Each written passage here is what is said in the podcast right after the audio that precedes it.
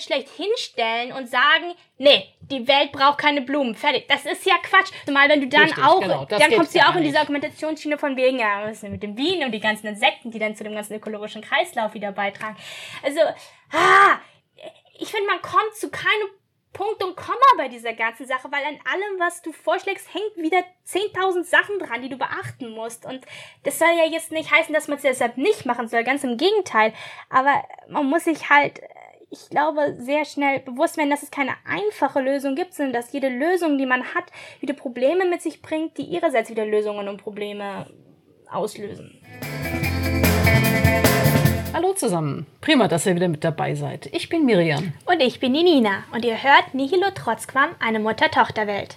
Wir sprechen über das, was uns jetzt gerade aktuell bewegt. Es geht um jede Menge Themen aus der Sicht von zwei verschiedenen Generationen. Ob das einen Unterschied ausmacht? Das wissen wir nicht so genau. Lasst euch überraschen. Ihr wundert euch über den Titel Nihilo Trotzquam. Wir auch. Eigentlich nur ein Wortwitz. Nichtsdestotrotz haben wir unsere Welt danach benannt. Ein Jahr ist es jetzt her, dass die ganze Geschichte äh, mit Corona angefangen hat. Gefühlt eigentlich viel länger. Also angefangen hat sie auch früher. Ja, okay. Aber so mit Blick auf den 22. März, als in Deutschland der Lockdown begann, finde ich, kann man sagen, es ist jetzt so ein Jahr her äh, und ja, man kann vielleicht nicht so eine Art Bilanz ziehen. Das ist jetzt nicht Sinn und Zweck unseres Inhalts äh, in diesem Podcast, sondern eigentlich wollen wir ja mehr den, den Blick mal nach vorne werfen. Also wir haben jetzt ein Jahr mit dieser blöden Pandemie rumgemacht und uns überlegt, wie wir da rauskommen, wie wir mit, damit umgehen können, äh, wie wir unser tägliches Leben bewältigen. Was mir in der Diskussion so ein bisschen fehlt, ist eigentlich der Blick nach vorn. Und da bist du ja anscheinend nicht die Einzige. Also es gibt schon so ein paar Leute, die sich mit dem Blick nach vorn beschäftigt haben. Zum Beispiel hat sich der französische Philosoph äh, Bruno Latour die Frage gestellt, wo landen wir denn eigentlich nach der Pandemie? Und ich finde, das ist eine ziemlich wesentliche Frage, die wir uns stellen sollten. Jetzt mal jenseits von Impfquoten und äh, Selbst- und Schnelltests. Wo landen wir und wo wollen wir eigentlich landen? Ganz verblüffend fand ich eigentlich jetzt mal zu sehen in diesem Jahr, wie Dinge möglich geworden sind, von denen man immer gesagt hat, das funktioniert nie, das klappt nie. Also mal jenseits von Masken tragen äh, im täglichen Leben. Wir haben es ja innerhalb kürzester Zeit geschafft, das komplette, geschafft in Anführungszeichen, das komplette Wirtschaftssystem quasi zum Stillstand zu bringen, in eine So Pause zu bringen.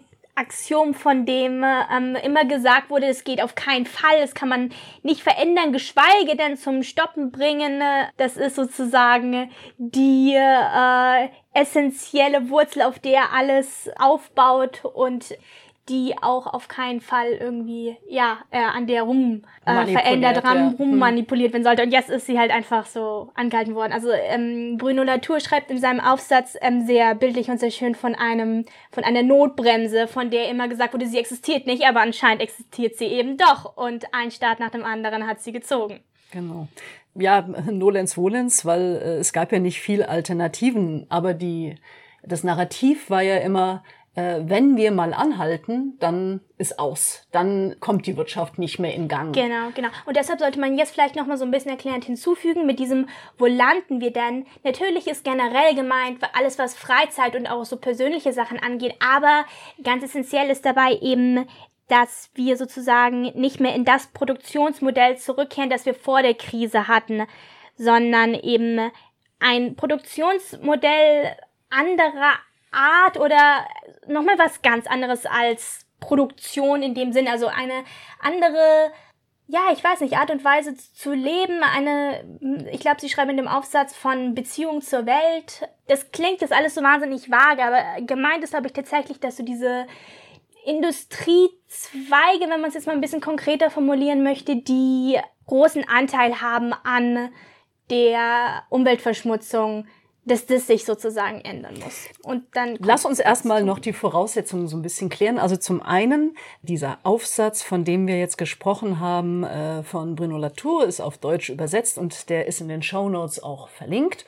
Der ist nicht lang, ich glaube zwei Seiten ja, oder und so. der ist auch recht einfach zu lesen. Ähm, also gemessen an dem, was er sonst so schreibt, nicht Yep. wahr, Nina? Also das ist ein recht großer ähm, Philosoph, auch so, so in, in diesem Bereich Mensch-Umwelt-Beziehung. Also er hat zum Beispiel auch geschrieben, wir sind nie modern gewesen. Das ist ja schon ein bisschen älter, das Werk, aber ich glaube, es ist so eins seiner bekanntesten, in dem er so ein bisschen ähm, auf diese Dichotomie Natur-Kultur eingeht und dass das ein Konzept ist, das im Prinzip in der aufgeklärten Moderne entstanden ist. Und eins der etwas neueren Sachen, die er geschrieben hat, ist das terrestrische Manifest. Das hatte ich jetzt auch bei dem Aufsatz ähm, gesehen, dass es da dabei stand. Deshalb dachte ich, erwähne ich das noch kurz, wo es so im Prinzip ein bisschen darum geht, okay, was für eine Politik bräuchte man denn, um ja den Herausforderungen, die wir jetzt entgegenschauen, ähm, beizukommen. Also grob, seine These ist, das Letzte, was wir jetzt machen sollten, ist alles wieder genau so zu machen, wie wir es vorher schon gemacht haben. Also im Grunde genommen die Krise als Chance nutzen und aus dieser Pandemie äh, quasi eine planetare Generalprobe für eine Wende Genau, zu machen. Genau, und das ähm, hatten wir ja eigentlich vorher schon kurz angesprochen, als du gesagt hast, es war erstaunlich, was die Pandemie uns gezeigt hat, was möglich ist. Also so diese, diese Macht, die sozusagen dahinter steckt, als, als Lehre daraus zu ziehen. Wobei ich jetzt auch noch mal den Blick kurz weiten möchte und sagen möchte, es entstehen aus dieser Krise, aus dieser Pandemie natürlich ganz viele Fragen. Also man kann diskutieren, sind unsere Freiheitsrechte in Gefahr, äh, weil die Parlamente immer mehr in den Hintergrund gedrängt werden und die Regierungen per Verordnung ihre Vorstellungen durchsetzen, weil Demonstrationen und Versammlungen eingeschränkt werden und wurden, weil es eben diese Covid-19-Schutzregelungen gibt werden wir überwacht, indem wir durch verschiedene Apps, die wir uns auch noch freiwillig runterladen, unser Aufenthaltsort und ähm, unsere Bewegungsprofile ähm, eben erstellt werden anhand von Handydaten. Wie ist das mit dem Datenschutz vereinbar? Es ist wieder nachvollziehbar, um eben Berechnungen machen zu können, die dem Infektionsschutz dienen. Worauf willst du hinaus? Was man vielleicht nochmal aufzeigen muss, ist, es gibt ganz viele Fragen, mit denen wir uns im Rahmen dieser Pandemie beschäftigen könnten. Aber wir wollen es ja ein bisschen fokussieren. Wir wollen uns ja auf einen Bereich konzentrieren, ja, den man vielleicht mit, mit Wirtschaft einfach mal grob umschreiben kann, weil es ja so ist, dass wir durch diese Pandemie in einer ziemlich heftigen Wirtschaftskrise drinstecken. Es ist eine schwere Rezession und die Frage ist, und jetzt kommen wir auf den Kern. Wie bauen wir wieder auf? Es gibt diverse Konjunkturprogramme, also wenn man sich mal anschaut, welche Summen da jetzt locker gemacht werden, in Hilfspakete und Schutzschirme gesteckt werden. 750 Milliarden Euro allein in Deutschland. Das sind Summen, die, die, die kann man sich überhaupt nicht mehr vorstellen. Aber wenn man jetzt eben auf die Wirtschaft schaut und sagt, wie soll das wieder vonstatten gehen? Wie soll unser Leben, das ja durch die Wirtschaft eben stark bestimmt ist, nach dieser Pandemie weitergehen? Und ist es nicht eigentlich so, dass wir zwei Krisen haben? Nämlich die Pandemie und die Klimakatastrophe. Und dass durch diese blöde Pandemie die Klimakatastrophe jetzt zur Nummer zwei degradiert wird. Und ist das Was nicht nicht vielleicht, verhältnismäßig ist. ist das nicht vielleicht super gefährlich, was da gerade passiert? Wir hatten ja schon mal in einem unserer Folgen diese, diese Variante angesprochen, von wegen, dass die große Welle der Pandemie so ein bisschen überschattet, welche großen anderen Wellen dahinter noch kommen. Da hatten wir diese Karikatur oder, oder Zeichnung von einem, ich glaube, kanadischen mhm. Illustrator oder angesprochen. Ich finde, es trifft immer noch sehr gut zu. Daran um, hat die, sich nichts geändert. Genau. Ja. Was du jetzt meinst mit fokussieren auf den Aspekt Wirtschaft, das ist im Prinzip auch das, was ich vorhin versucht habe, mit Produktionsmodellen anzusprechen. Also, dass Wirtschaft eben nicht ausgelegt sein muss auf Wachstum, wie es bisher war. Das war der gesamte Kern, weil ich da jetzt so rumgeeiert bin. Aber um nochmal so aufs Konkrete zu kommen, also wir haben ja vorhin schon von diesem Fragebogen gesprochen. Vielleicht sollten wir mit dem einfach mal weitermachen. Als wir es nämlich angefangen haben, uns Gedanken zu machen, okay, wo ansetzen, ähm, war das vielleicht schon mal ein ganz guter erster Schritt, sich so ein bisschen an diesem Fragebogen entlanghangeln zu können. Aber andererseits ist es auch echt ganz schön schwer. Ihr werdet auch gleich sehen, warum. Also ich finde, bevor wir jetzt zu dem Fragebogen kommen, finde ich nochmal wichtig. Willst du noch was sagen? Ähm, ja, will ich noch was sagen. Hm.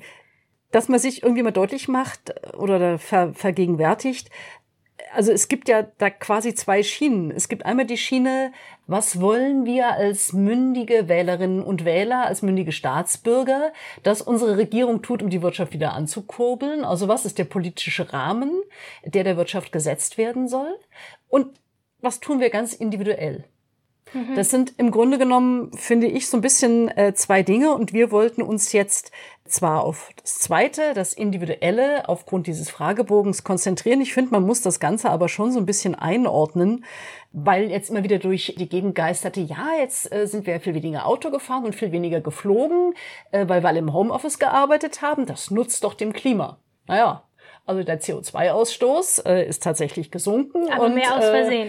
Äh, Deutschland wird tatsächlich auch sein Klimaschutzziel für das Jahr 2020 erreichen. Aus erreichen. Versehen. Und weil wieder getrickst wurde, bestimmt. Naja, aber es, ne, es gibt langfristig einfach keinen ja, Nutzen daraus. Genau. Also es ändert nichts daran, wie wir leben. Es sei denn, und das ist jetzt dann die Frage, die sich stellt, wir nehmen aus dieser Gesundheitskrise mit, dass wir unser Leben eben und unser Wirtschaften verändern. Ja, aber ich glaube immer noch, dass der Schwerpunkt dann weiterhin auf dem Wirtschaften liegt, denn äh, wir hatten schon mal darüber gesprochen, dass diese individuelle Schiene auch eine ganz schöne Falle sein kann, weil du sagst, okay, persönlich, ich reduziere jetzt äh, meinen CO2-Fußabdruck, indem ich ähm, vegan lebe und, und nicht mehr fliege oder so. Aber, aber das Problem ist halt, dass das nicht so viel verändert, sondern dass die großen Veränderungen halt in den politischen Entscheidungen quasi festgesetzt werden müssen und die Industrie betreffen und alle möglichen Zweige, Wirtschaftszweige, ähm, die ja eben die großen Ausstoße verursachen und für die man dann auch Alternativen und sonst was finden muss.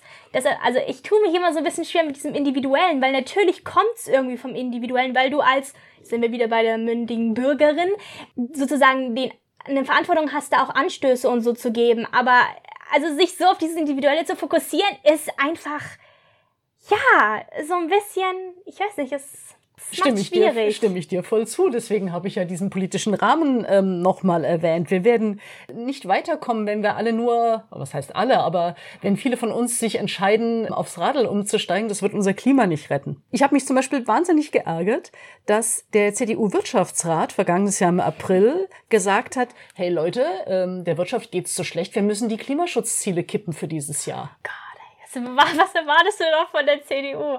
Oh Mann! Naja, wir müssen einfach überlegen, was ist ökologisch zukunftsfähig, was ist eine nachhaltige Form des Wirtschaftens, auf die wir uns alle einigen können. Ja, und, und bislang wurde leider die Pandemie nicht dazu genutzt für mehr Klimagerechtigkeit zu sorgen und die Zahlungen eben nicht entsprechend, jedenfalls finde ich nicht massiv genug, daran geknüpft, dass wir da eine zukunftsfähige Form des Wirtschaftens unterstützen. Ja, aber bist du jetzt auf der Grundlage, auf der Plattform angekommen, von der ausgehend du jetzt auf die Fragen kommen möchtest oder möchtest du noch was loswerden? Ich kann auch ganz viel loswerden. Ja, ja. Das ist äh, überhaupt kein Problem. Zum Beispiel sehr bedauerlich fand ich auch ursprünglich, dass die UN-Klimaschutzkonferenz, die ja eigentlich in Glasgow stattfinden sollte im November jetzt, dass die wegen der Pandemie auf 2021 verschoben wurde. Hey, inzwischen finde ich es ganz gut, weil der US-amerikanische Präsident Trump, der hätte, glaube ich, nicht für viel Erfolg dieser äh, Konferenz gesorgt. Wenn jetzt Biden dabei ist, dann könnte er das natürlich zum Anlass nehmen, äh, da eine Veränderung mhm. ähm, ja, zu initiieren wenn man sich auch mal anschaut, also es gibt ja in der EU diese, diese Überlegung von Green Deal, aber dann gibt's jede Menge Lobbyverbände. Aber dass eben Lobbyverbände eine, eine Verschiebung dieses Green Deal haben wollen und ähm, auch die Grenzwerte für CO2 verschieben wollen oder dass der Plastikverband das Stopp von Einwegplastik äh, wieder aufheben will. Also alle picken sie da irgendwie so ein bisschen dran äh, mit der Begründung, hey, wir haben gerade Pandemie und wir müssen doch wieder auf die Beine kommen. Also ich finde, das sind einfach gefährliche Punkte, mhm. auf, auf die man vielleicht noch mal hinweisen sollte. Genau. Mhm. Also Geld, das wir heute ausgeben, das fehlt einfach dann für die ökologische Transformation in den kommenden Jahren. Und ich finde,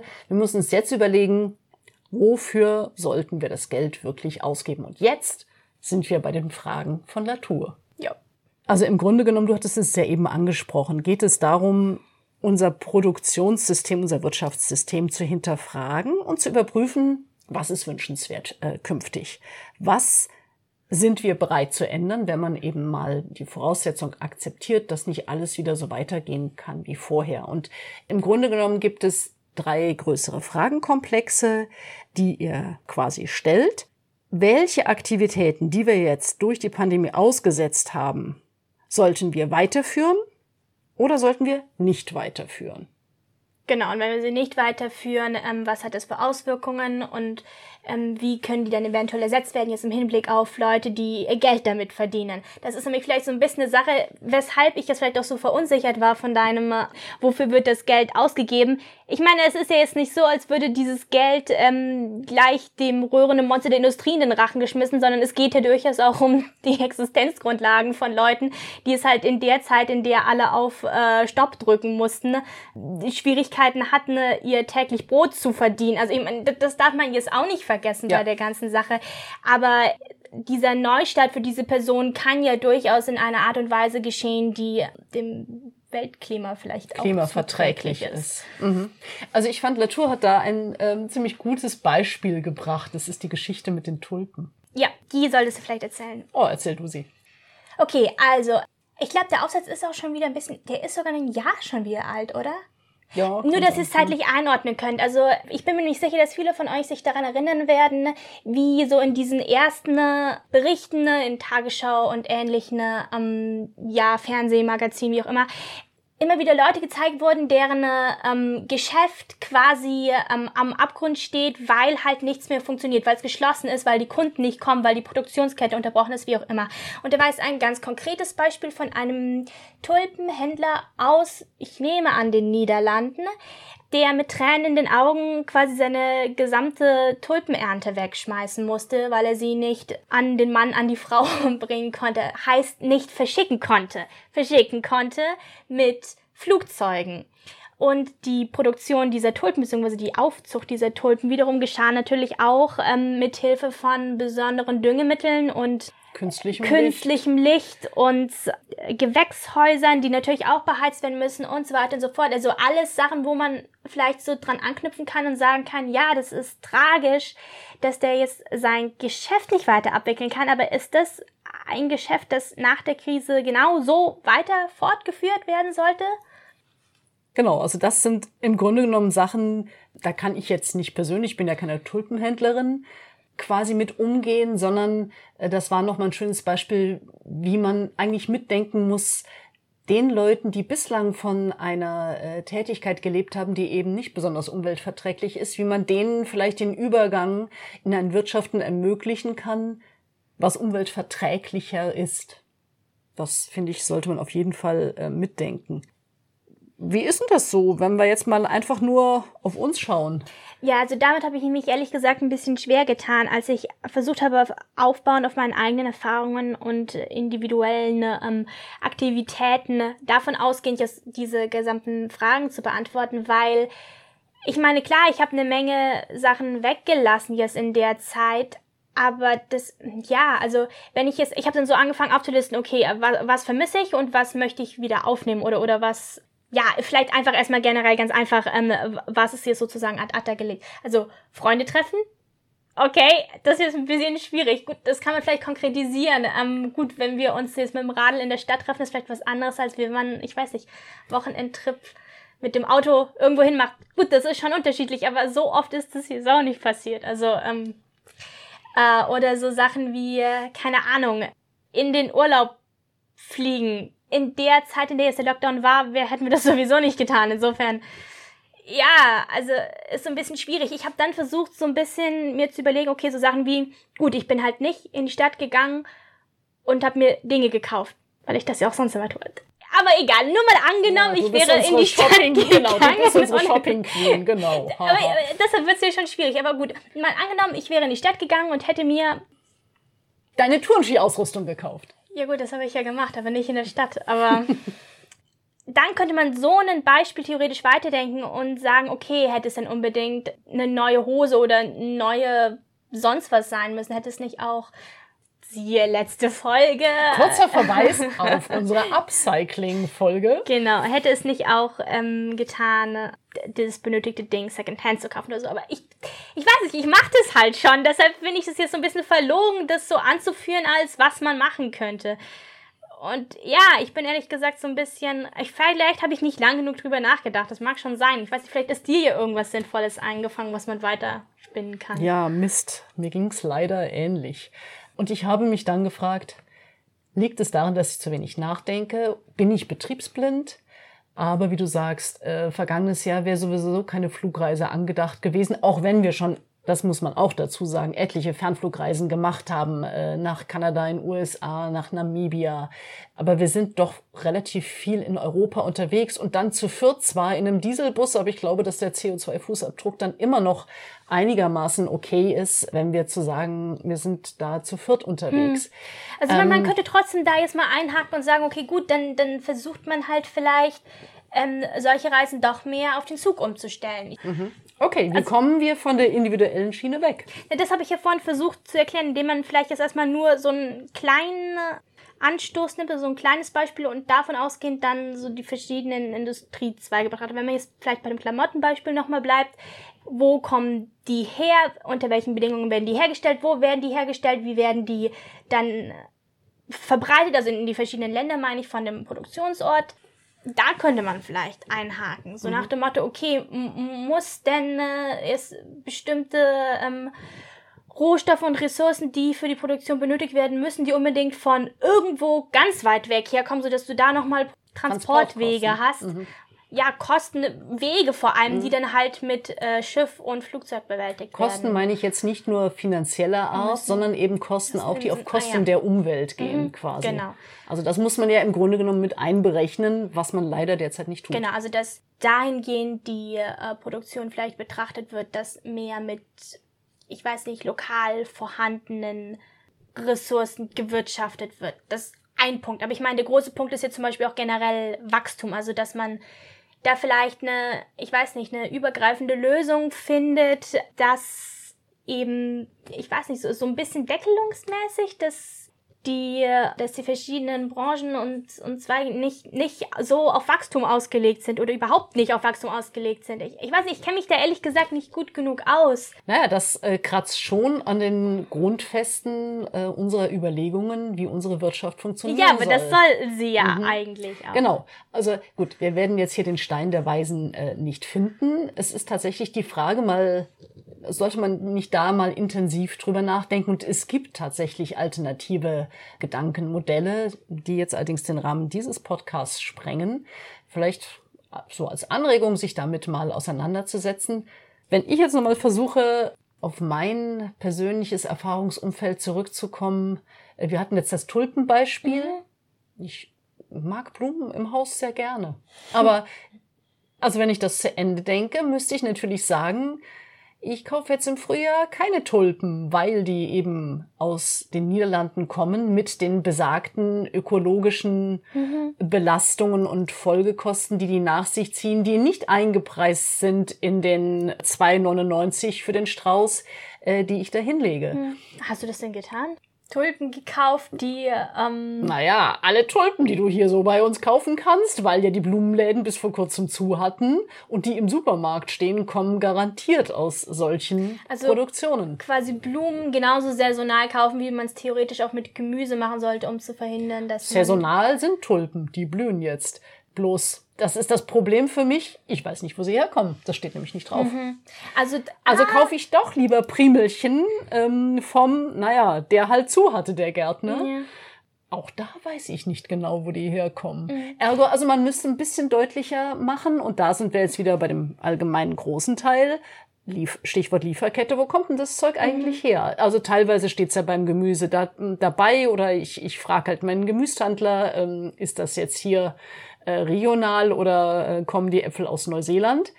Da kann man natürlich dann entsprechend reagieren, aber es ist A aufwendig und B für mich als Verbraucherin ganz oft nicht ersichtlich. Genau, das war ja eigentlich eine Sache, die du schon häufig angesprochen hast, so dass es sozusagen gesetzlich sozusagen vorgeschrieben sein sollte, dass diese Verlaufsketten ersichtlich sind für den Endverbraucher sozusagen. Mhm.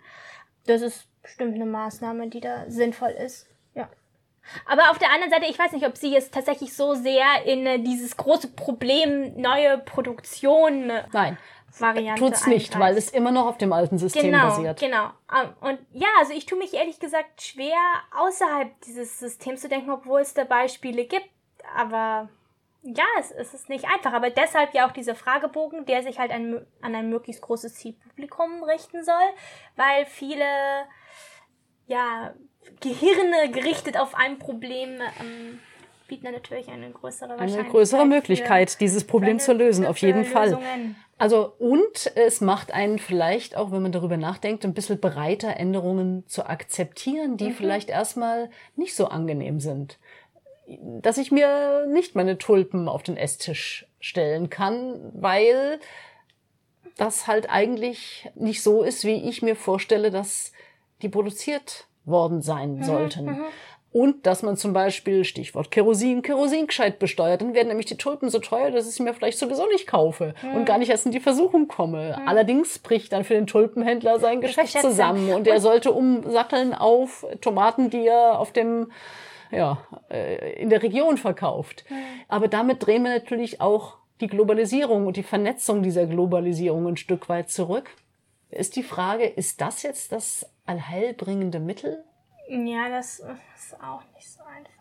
Abschaffen, unterbrechen, substituieren, fortsetzen. Also man kann schon mal, finde ich, ähm, beim allsonntäglichen Spaziergang so den einen oder anderen Gedanken da verschwenden, was für einen selber da in Frage kommt. Und deswegen habe ich auch vorhin versucht, den großen Rahmen aufzumachen mit Veränderung der Arbeits- und Lebenswelt, Digitalisierung.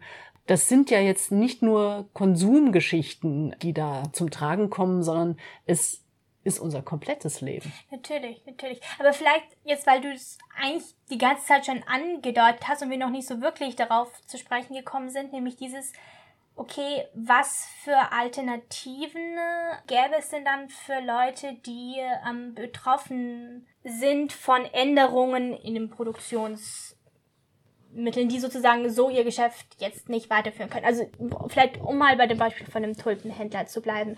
Was wären Maßnahmen, die es ihm erlauben würden, sein Geschäft so stark zu verändern, dass er trotzdem weiterhin gut damit leben kann und es aber trotzdem nicht ja, an diesen ganzen Komponenten hängt, die jetzt klimaunverträglich sind. Es ist natürlich auch die Frage, ob es da überhaupt die Möglichkeit gibt, es zu verändern oder ob er komplett umschwenken sollte auf was ganz anderes.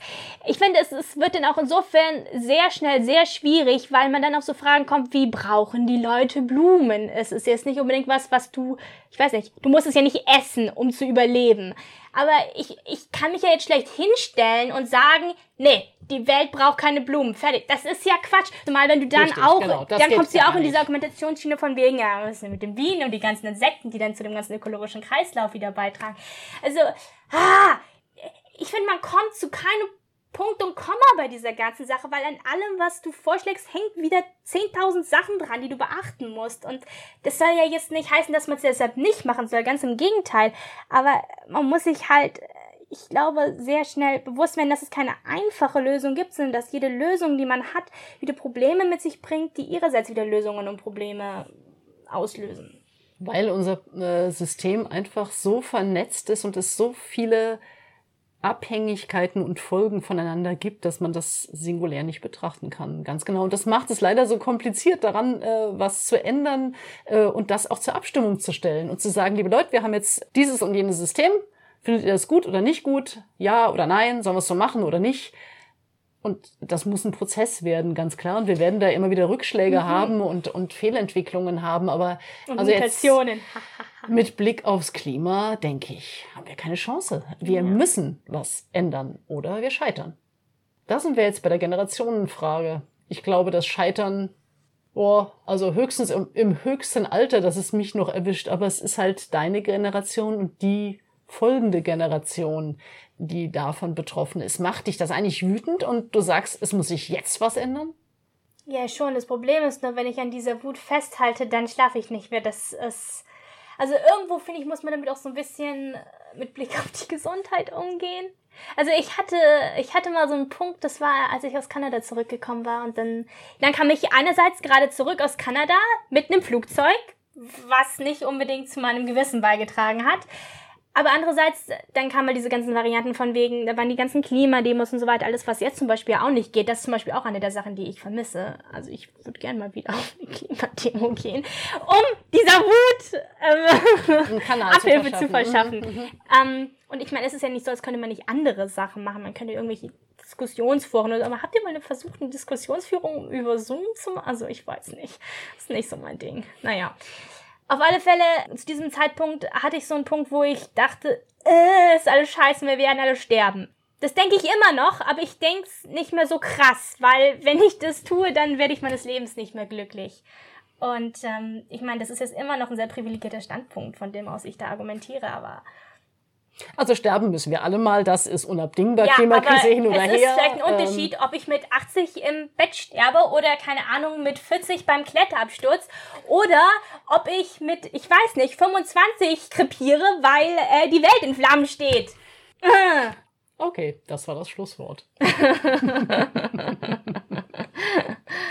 lasst euch nicht verdrießen. Ähm, Nina hat ja auch gesagt, sie also hat... Also vielleicht lieber nicht das Schlusswort, find noch irgendwas Schönes, mal mal schnell. mit Blick auf ihre Gesundheit gesagt. Man muss auch mit so einer Wut umgehen können. Nee, ich finde das schon ganz wichtig, dass so eine Wut auch da ist und ich finde es auch ganz richtig, dass in, in der jüngeren Generation diese Wut sich irgendwo Bahn brechen muss, weil sie noch ganz anders davon betroffen ist als die Boomer-Generation äh, oder die ältere Generationen, die noch davor sind. Ähm. Weil es ja nicht so, als hätte es in dieser Generation nicht auch Umweltbewegungen gegeben. Also habe ich nämlich ganz häufig gehört auf so Klimademonstrationen, wo dann ältere Leute dabei waren, die gesagt haben, ja, das haben wir auch alles schon mal gemacht.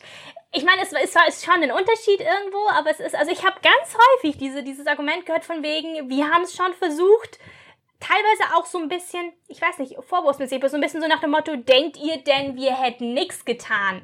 Hm. Aus meiner Sicht durchaus manchmal nachvollziehbar, weil äh, manche deiner Altersgenossen doch sehr selbstüberzeugt daherkommen, sie hätten den Stein der Weisen gefunden ja. und äh, dann kommt die Variante, ja, hatten wir auch schon. Ich, trotzdem finde ich, ich möchte zumindest vermeiden, dazu so einer Desillusionierung beizutragen, indem ich sage, hat mal alles schon, hat nichts gebracht, vergesst es doch einfach.